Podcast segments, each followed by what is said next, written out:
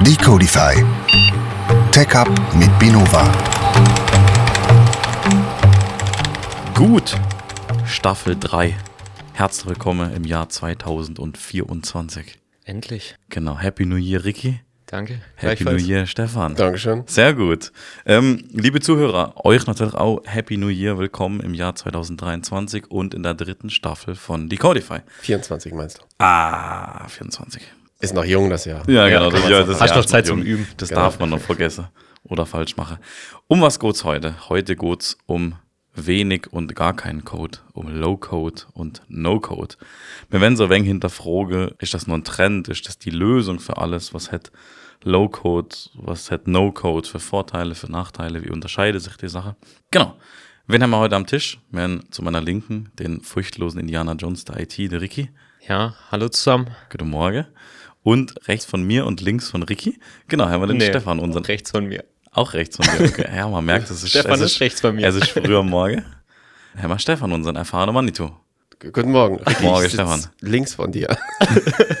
Nee, rechts. Doch. Von dir aus rechts. Sehr gut. Gut. Es ist noch früher morgen. Genau. Hätte man das geklärt. Gut. Low-Code, No-Code. Was ist das? Was macht das? Was ist der Unterschied? Ja, im Prinzip macht das uns überflüssig. Genau. Gut. Genau. Ich glaube, damit können wir die Folge schließen. Das ist schon mal ein Statement.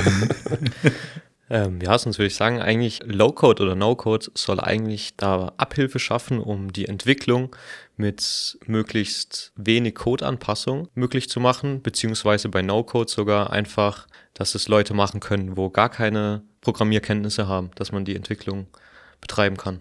Okay, das heißt, im, im Vergleich zu High-Code, zur normalen Programmierung, programmiert man einfach mit weniger Wörtern. Gibt's Highcode? Mann, Ich habe mich vorbereitet. Das habe ich noch nie gehört. Genau, nein, einfach Code. man, nee, man, man spricht tatsächlich bei der normalen, bei der klassischen textbasierten Programmierung spricht man von High Code. Genau. So, so, und was ist dann Code? Der Inhalt. So viel zur Vorbereitung.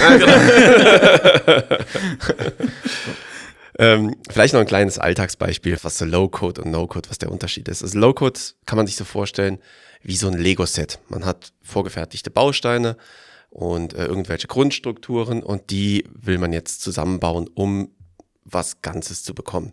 Also man braucht gewisse Fähigkeiten, gewisse Tools, um dieses Lego-Bauset dann irgendwie zusammenzubauen und irgendwas Ganzes zu bekommen. Im Gegensatz zu No-Code, das ist zum Beispiel wie so Bedienen ähm, von einem Smartphone beispielsweise.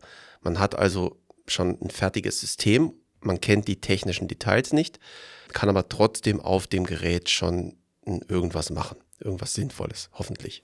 Okay, das ist ein sehr schönes Alltagsbeispiel. Vielen Dank. Ähm, ich habe jetzt verstanden, dass es bei Low-Code und No-Code dann nicht um textuelles Programmieren geht, sondern eher um visuelles Programmieren mit, mit einzelnen Bausteinen, mit Building Blocks oder ähnlichem. Genau, das ist so die, ich glaube, das ist auch so, wie es aufgekommen ist. Man wollte irgendwas haben, wo man visuell seine Logik abbilden wollte. Also im besten Fall per Drag and Drop sich irgendwelche Bausteine zusammenzieht und damit eine gewisse Funktionalität erreicht. Okay. Wie unterscheiden sich jetzt die zwei Arten genau? Kann man da so eine, so eine strikt die Trennung machen? Ähm, ja, würde ich schon sagen. Bei Low-Code hat man immer noch einen Teil, wo man vielleicht anpassen kann, vielleicht ein ähm, bisschen selbst noch was programmieren könnte. Während bei No-Code gibt es gar keine Möglichkeit mehr, Anpassungen vorzunehmen, sondern muss die vorhandenen Bausteine dazu verwenden, um den gewünschten Prozess oder die gewünschte Funktionalität abzubilden. Okay. Ich habe damals in meiner Ausbildung 2012, wo es losging, habe ich angefangen programmieren mit Scratch. Diese Katze, die durch die Gegend springt. Ist das jetzt Low-Code, ist das No-Code oder ist das wieder High-Code? Ich würde sagen, das ist schon fast Code. also in dem Sprachgebrauch High Code, weil es ja im Prinzip waren es zwar Bausteine, aber das waren logische Bausteine. Das heißt, man konnte If-Schleifen abbilden, man konnte ähm, eben Conditions, man konnte Vorschleifen machen, Iterationen und so weiter. Das war dort alles möglich. Es wurde halt nur visuell dargestellt und man musste es nicht selbst tippen. Okay, das heißt aber im Umkehrschluss, dass bei Low-Code und No-Code-Lösungen es keine logischen Bausteine sind, sondern eher funktionelle Bausteine. Genau. Hm, Okay. Das heißt, so ein klassischer, so, so ein klassischer No-Code-Flow wäre dann zum Beispiel einfach eine Formulareingabe und dann ein zweiter Baustein in der Datenbank speichern. Zum Beispiel, ob in der Datenbank speichern dann nicht schon zu technisch ist, sondern man einfach sagt, irgendwo persistieren, Okay. wie auch immer. Weil der Benutzer muss ja gar nicht wissen, wo soll das gespeichert werden. Will der vielleicht auch gar nicht wissen, vielleicht weiß der gar nicht, was eine Datenbank ist oder was sonst irgendein Persistence Layer ist. Ähm, deswegen versucht man das so leicht, so weit zu abstrahieren, wie nur möglich. Okay. Lass uns eine kurze Zeitreise machen. Wann kamen denn die beiden Themen auf und wann ging so der Hype los? Also ich habe mal nachgeguckt und ähm, Anfang der 2000er Jahre hat es mit Low-Code angefangen. Damals war es aber hauptsächlich in der Unternehmensumgebung verwendet, um die Entwicklung zu beschleunigen und vor allem Kosten zu senken. Ja, wenn ChatGPT mich nicht angelogen hat, dann habe ich das gleich herausgefunden. Hoffen wir, dass, dass es das nicht geschwindelt wurde. Und wie ist das jetzt so heutzutage? Würde der sagen, Low-Code, No-Code ist was ein krasser Hype hat, was krass eingesetzt wird oder ist das immer noch so ein Nischenprodukt? Ja, es wird viel drüber gesprochen, glaube ich. Jeder Fachbereich wünscht sich irgendwie äh, No-Code-Ansatz. Aber ich glaube, aktuell ist es tatsächlich noch so, dass es in bestimmten Nischen, wie du sagst, wird es eingesetzt. Aber die breite Masse hat es noch nicht erreicht, weil man doch noch zu viel Custom-Code schreiben muss, um all die Anforderungen umzusetzen, die die Leute einfach haben. Okay. Jetzt ich als End-User irgendwie mit meinem, mit meinem iPhone, mit meinem Webbrowser, mit meinem Internet, erkenne ich, ob das Low-Code oder No-Code ist, wenn ich irgendwas nutze? Nee, im Endeffekt kommt ja ein Ergebnis raus, was du als Endkunde ja nicht weißt, was hinten dran passiert. Und dann ist dir ja egal, ob das per Low-Code, No-Code oder High-Code Mhm. entwickelt wurde. Man kann es vielleicht erkennen, wenn man viele Produkte hat, die immer wieder auf gleiche Art und Weise irgendwas machen. Beispielsweise ein Login ist immer das gleiche. Immer das gleiche Verfahren, immer das gleiche Aussehen oder äh, ein Einkaufskorb, der immer gleich befüllt wird, der immer das gleiche anzeigt. Dann kann man vielleicht eine Vermutung haben, hey, da steckt äh, eine Low-Code oder No-Code-Lösung hinten dran, weil das im Shop A, B und C ist das genau gleich. Also kann man vielleicht vermuten, da wurde eine Low-Code oder No-Code-Lösung eingesetzt. Okay, das heißt, es geht immer auch viel um Standardisierung der Funktionalität und Streamlining. Ähm, jetzt ich als Anwender mit meinem iPhone zum Beispiel, habe ich irgendwie eine Möglichkeit, Low-Code oder No-Code sogar selber zu nutzen und selber zu schreiben. Ja. Mit der Shortcuts-App kannst du ja auch gewisse Workflows natürlich abbilden. Und es wäre dann auch teilweise entweder Low-Code oder No-Code. Nämlich auch dort gibt es die Möglichkeit, Skripte einzubinden. Oder man setzt einfach wirklich nur auf vorhandene Bausteine. Dann wäre es wieder No-Code. Genau, also generell alles, was Routinen sind. Man gibt ja in vielen Apps gibt's immer den Reiter Routinen, wo man sich selbst Routinen erfassen kann. Das gibt es bei Smart Home Geräten ganz oft. Wenn man so eine Steckdose hat, intelligente Steckdose oder auch Leuchte, kann man sagen, hey, wenn Sonnenuntergang ist, soll die Lampe angehen. Wenn Sonnenaufgang ist, geht sie wieder aus. Das haben wir zum Beispiel jetzt bei unserer Weihnachtsbeleuchtung so eingestellt. Wenn Sonnenuntergang ist, äh, wird die Weihnachtsbeleuchtung, wurde die eingeschaltet. Und dann irgendwann in der Nacht, wenn es eh keiner mehr sieht, wurde sie wieder ausgeschaltet. Auch das sind schon in dem Fall eigentlich No-Code-Themen, weil man nichts mehr selbst programmieren muss. Okay, cool. Das heißt, ich habe jetzt wirklich ein praktisches Alltagsbeispiel oder ein Anwendungsbeispiel haben wir jetzt gemeinsam gefunden für den privaten Bereich. Er war wohl nicht zufrieden mit deinem Alltagsbeispiel. Doch, doch, super. nee, ich wollte gerade den Übergang machen in die geschäftliche Welt und euch frage, was gibt es denn für Möglichkeiten, wo man zum Beispiel im beruflichen Alltag oder mit A als Anwender in Berührung kommt, B aber auch als, als Engineer. Also im Umfeld der Website-Entwicklung findet man natürlich No-Code-Lösungen wie, keine Ahnung, Wix zum Beispiel als Seite. Riggs? Fast mit W.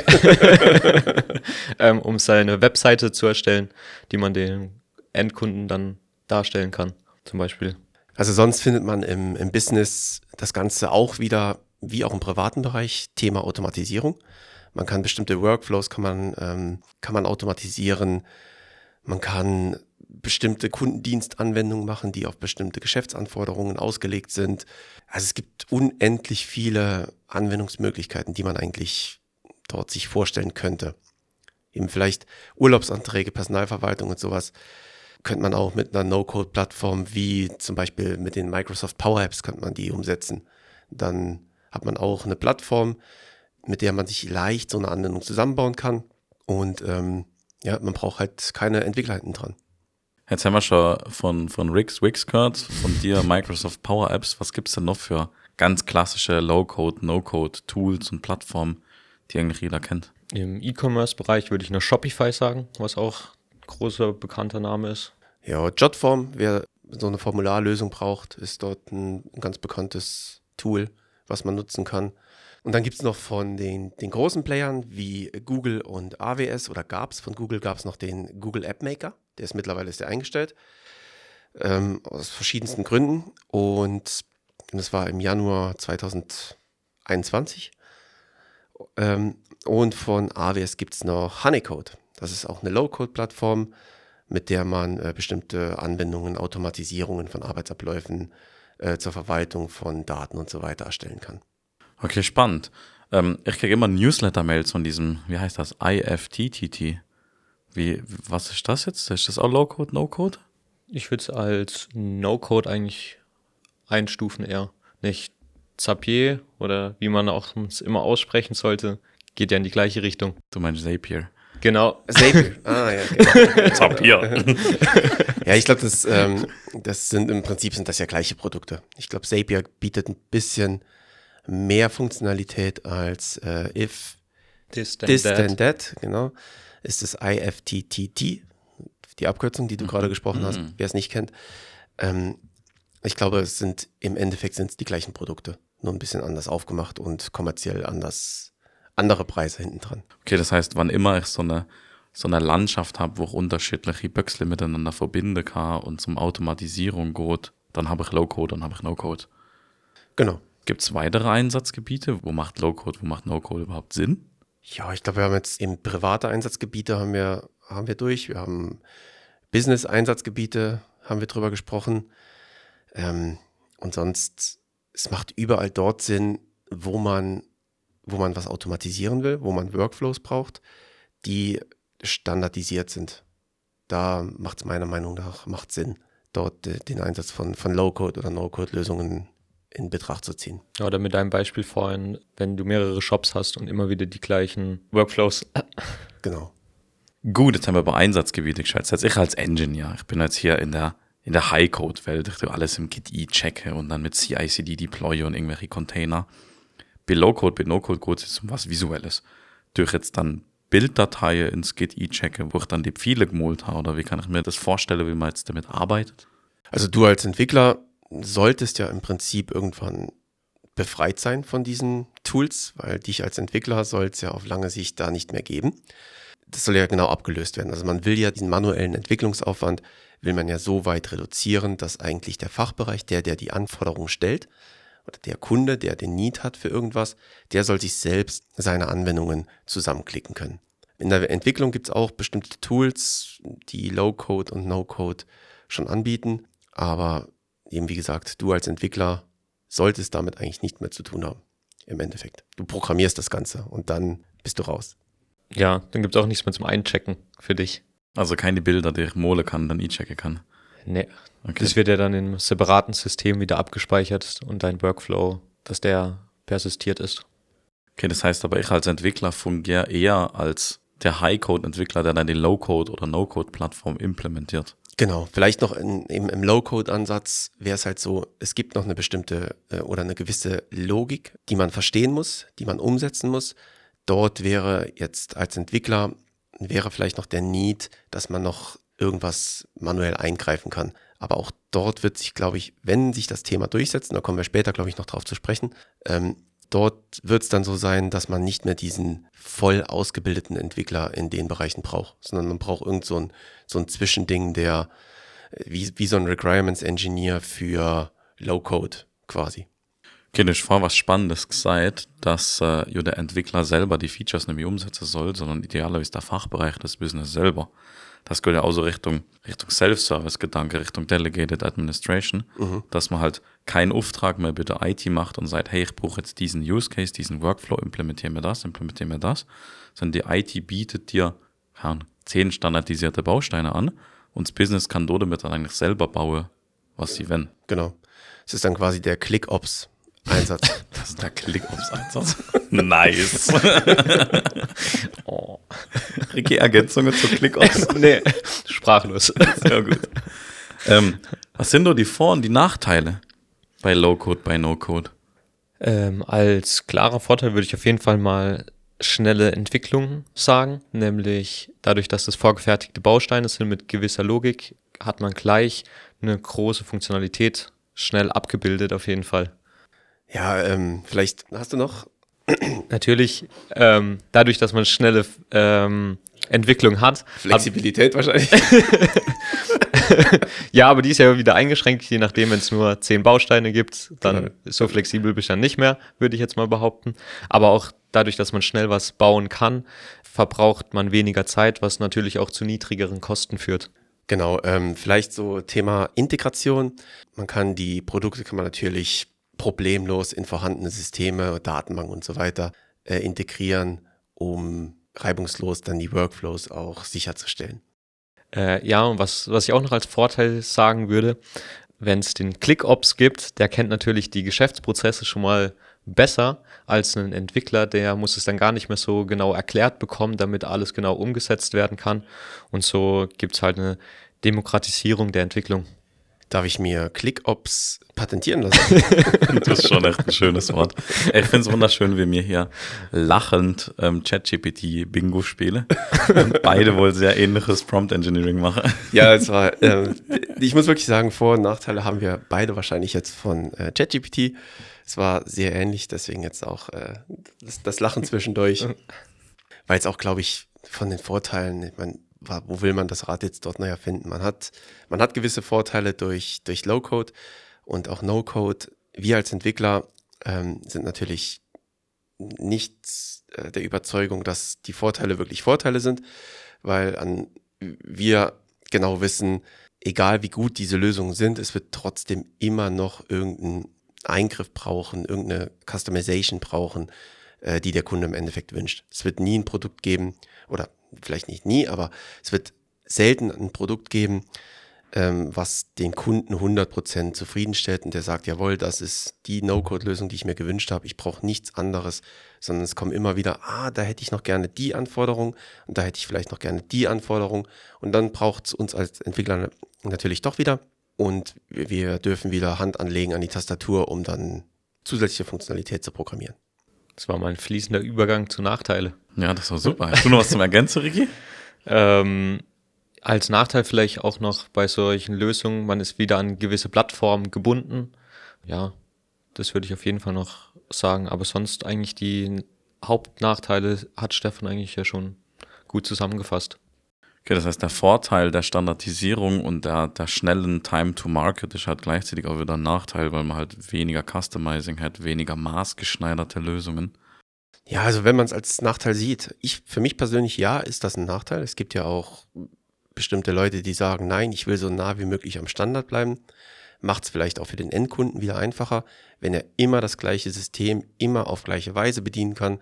Man braucht nicht mehr viel nachdenken. Wir sind heute in einer Zeit, da denken die Leute nicht mehr so gern viel nach. Ähm, und da ist es vielleicht auch einfacher, einfach mal Schema A zu verwenden und nicht mehr davon abzuweichen. Ich glaube, die ganze Lösung geht da mit der Zeit, weil wir haben gerade diesen Trend, diesen Drive hin zu Plattform as a Service, to Software as a Service, wo natürlich Low-Code, No-Code sich auch super, super einbettet das aber halt mit einem ganz klaren Drawback der Funktionalität und der, der Eigenständigkeit da irgendwie mit, mit sich kommt. Mhm. Was sehen denn denn sonst noch für riesige? Stefan, du hast ganz am Anfang gesagt, Low-Code, No-Code macht uns als Engineers überflüssig. Weil wir jetzt Angst haben, unseren Job. Ja, also ich könnte mir schon vorstellen, vielleicht jetzt äh, die nächsten paar Jahre noch nicht. Also ich werde wahrscheinlich noch in Rente gehen, ohne Angst zu haben um meinen Job. Aber ich glaube, die Entwickler, die dann später irgendwann nachkommen, für die wird es schon ein anderes Entwickeln sein. Also wenn sich diese Low-Code und No-Code-Plattformen wirklich durchsetzen und die Leute das auch annehmen, sprich sie nutzen diese Standardisierung von Softwarekomponenten, Bausteinen, braucht es irgendwann weniger äh, Entwicklungsarbeit und damit wird es eventuell auch Jobs kosten oder in eine andere Richtung bewegen. Vielleicht braucht es diese typische Applikationsentwicklung nicht mehr, sondern es geht irgendwo in eine, in eine andere Richtung, die man jetzt noch nicht kennt. Ich meine, es entwickelt sich ja immer in irgendeine Richtung weiter. Ähm, was auch noch ein Risiko vielleicht ist, dadurch, dass man gar nicht mehr weiß, was mit dem Code passiert, dadurch, dass das nur noch Bausteine sind, gibt es auch Sicherheitsbedenken, wo es vielleicht irgendwelche Sicherheitslücken gibt und die man gar nicht mehr selber eingreifen kann als Entwickler oder als End-User, ähm, wo die Anwendung dann verwendet. Dadurch, dass man einfach fertige Bausteine hat. Ich würde noch einen Schritt weiter gehen und sagen, Stichwort Shadow IT, dass die IT gar nicht mehr weiß, was im Unternehmen überhaupt für, für Tools und für Möglichkeiten eingesetzt werden. Weil braucht man jetzt das IT-Department, um so eine neue Low-Code, No-Code-Lösung einfach zu kaufen und einfach zu nutzen? Also eben, du hast ja eine Plattform, auf der werden dann Low-Code und No-Code-Lösungen eingesetzt. Und ich glaube, der Job vom IT-Department wird dann sein, wir segnen diese Low-Code und No-Code-Plattform ab.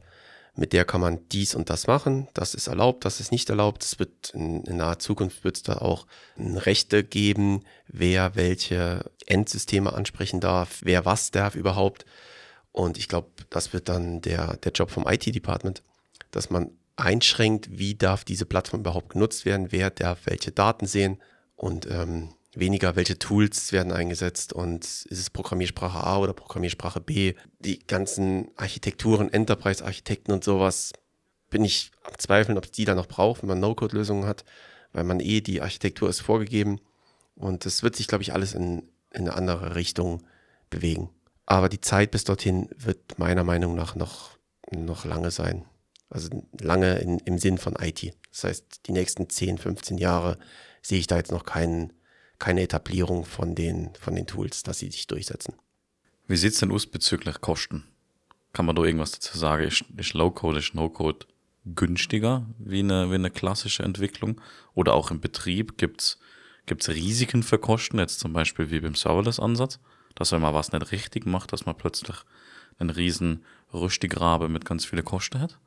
Ähm, bei Preis würde ich auf jeden Fall sagen, wenn man weiß, dass man immer wieder genau das gleiche oder immer ähnliche Sachen wieder verwendet, sind die Kosten natürlich niedriger. Wenn man aber für einmal eine No-Code oder Low-Code-Lösung implementieren muss, dann ist der Aufwand identisch wie wenn man die Entwicklung ganz normal, klassisch über dich machen würde. Also er meint dich persönlich, weil Genau. du so langsam bist.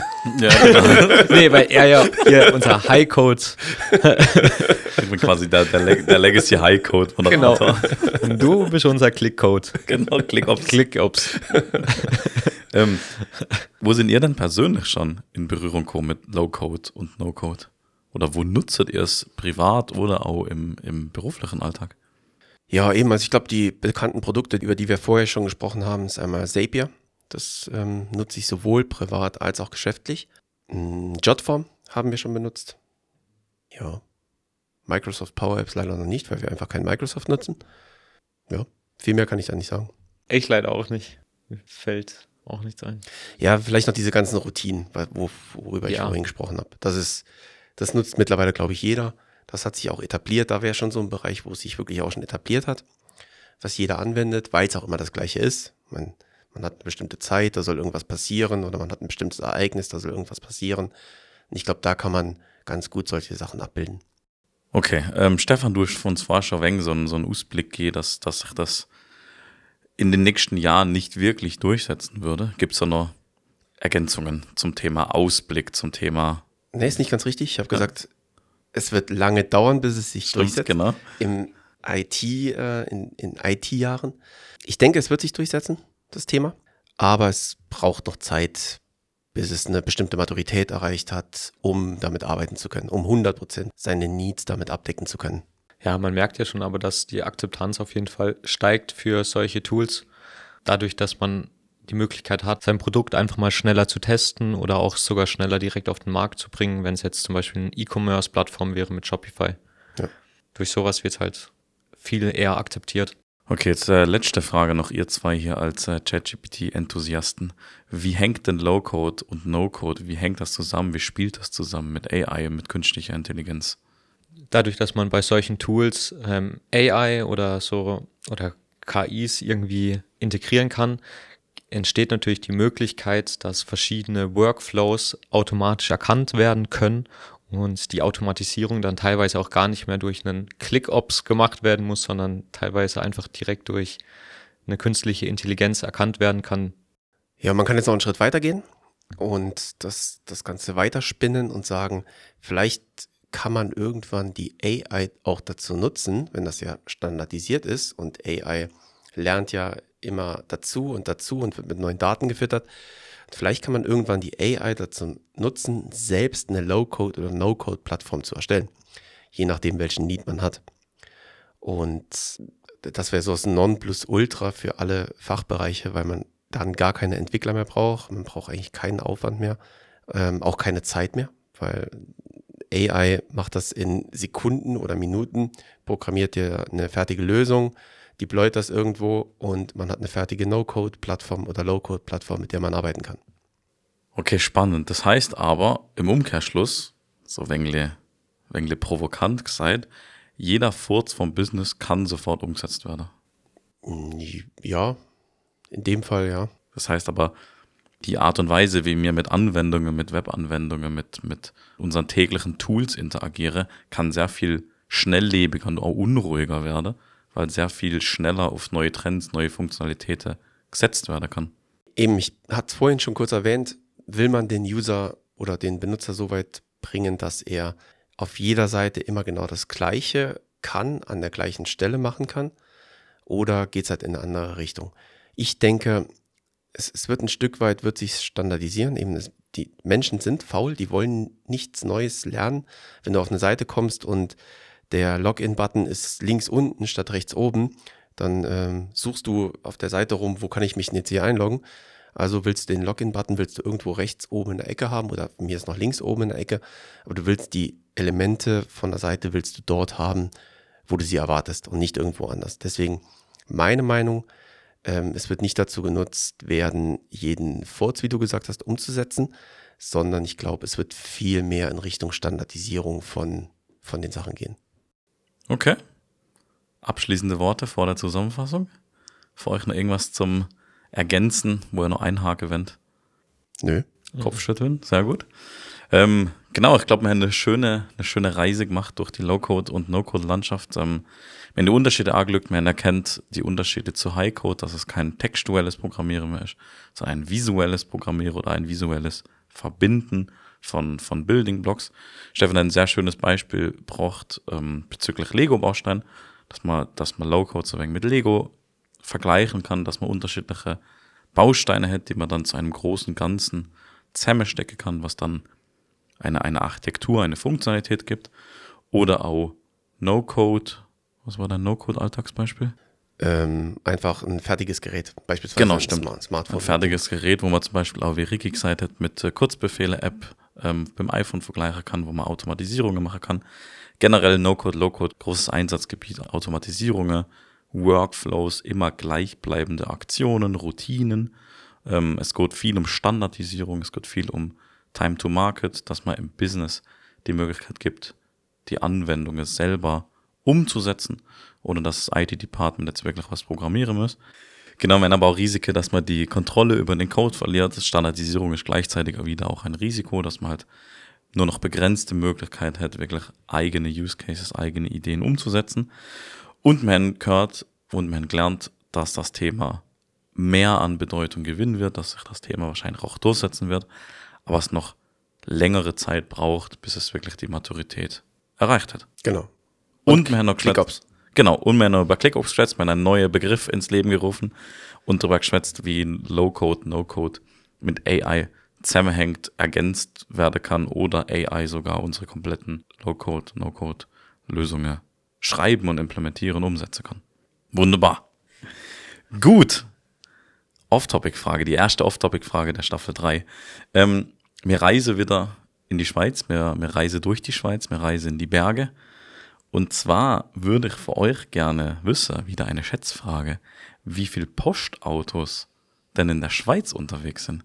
Vielleicht Postautos, das sind die gelben Autos, die durch die ländlichen und bergigen Gebiete fahren und dort eigentlich als, als öffentliches, als öffentliches Netz, als öffentliche Verkehrsmittel dienen. Du meinst einen Postbus? Genau. Genau. Postbus. Postauti. Das Postauto wäre für mich, was austrägt. Genau. Der Postbus wäre das öffentliche Verkehrsmittel, Ja. meiner Meinung nach. Ich glaube, die Frage ist noch ein Postbus. Ich glaube auch. Ja, genau, aber Schweizerdeutsch sage ich, ist Postauti. Da sind wir wohl zu deutsch. ähm, würde ich sagen, hui, 13.000. 13.000 Postautos. Nee, ich glaube, das ist ein bisschen hoch. Ich wollte eigentlich eins weniger sagen als Ricky, aber mit 13.000 gehe ich doch ein gutes Stück runter. Ähm, ich schätze so 900. Okay. Boah.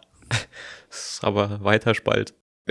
Also ich glaube, äh, ja, Ricky hat tatsächlich wenig hochgeschätzt. Stefan ist tatsächlich näher dran. Und zwar laut den Facts and Figures 2022 gibt es circa 2300 Postautos in der Schweiz, Okay. die die unterschiedlichsten ländlichen Gegenden und Berge und Inneres anfahren. Sind ja schon mal Postauto gefahren? Ja. Ja. Wo? Also Postbus bin ich gefahren, ja. Ja, Postbusch. Ja, aber Postauto ist, also postauto.ch.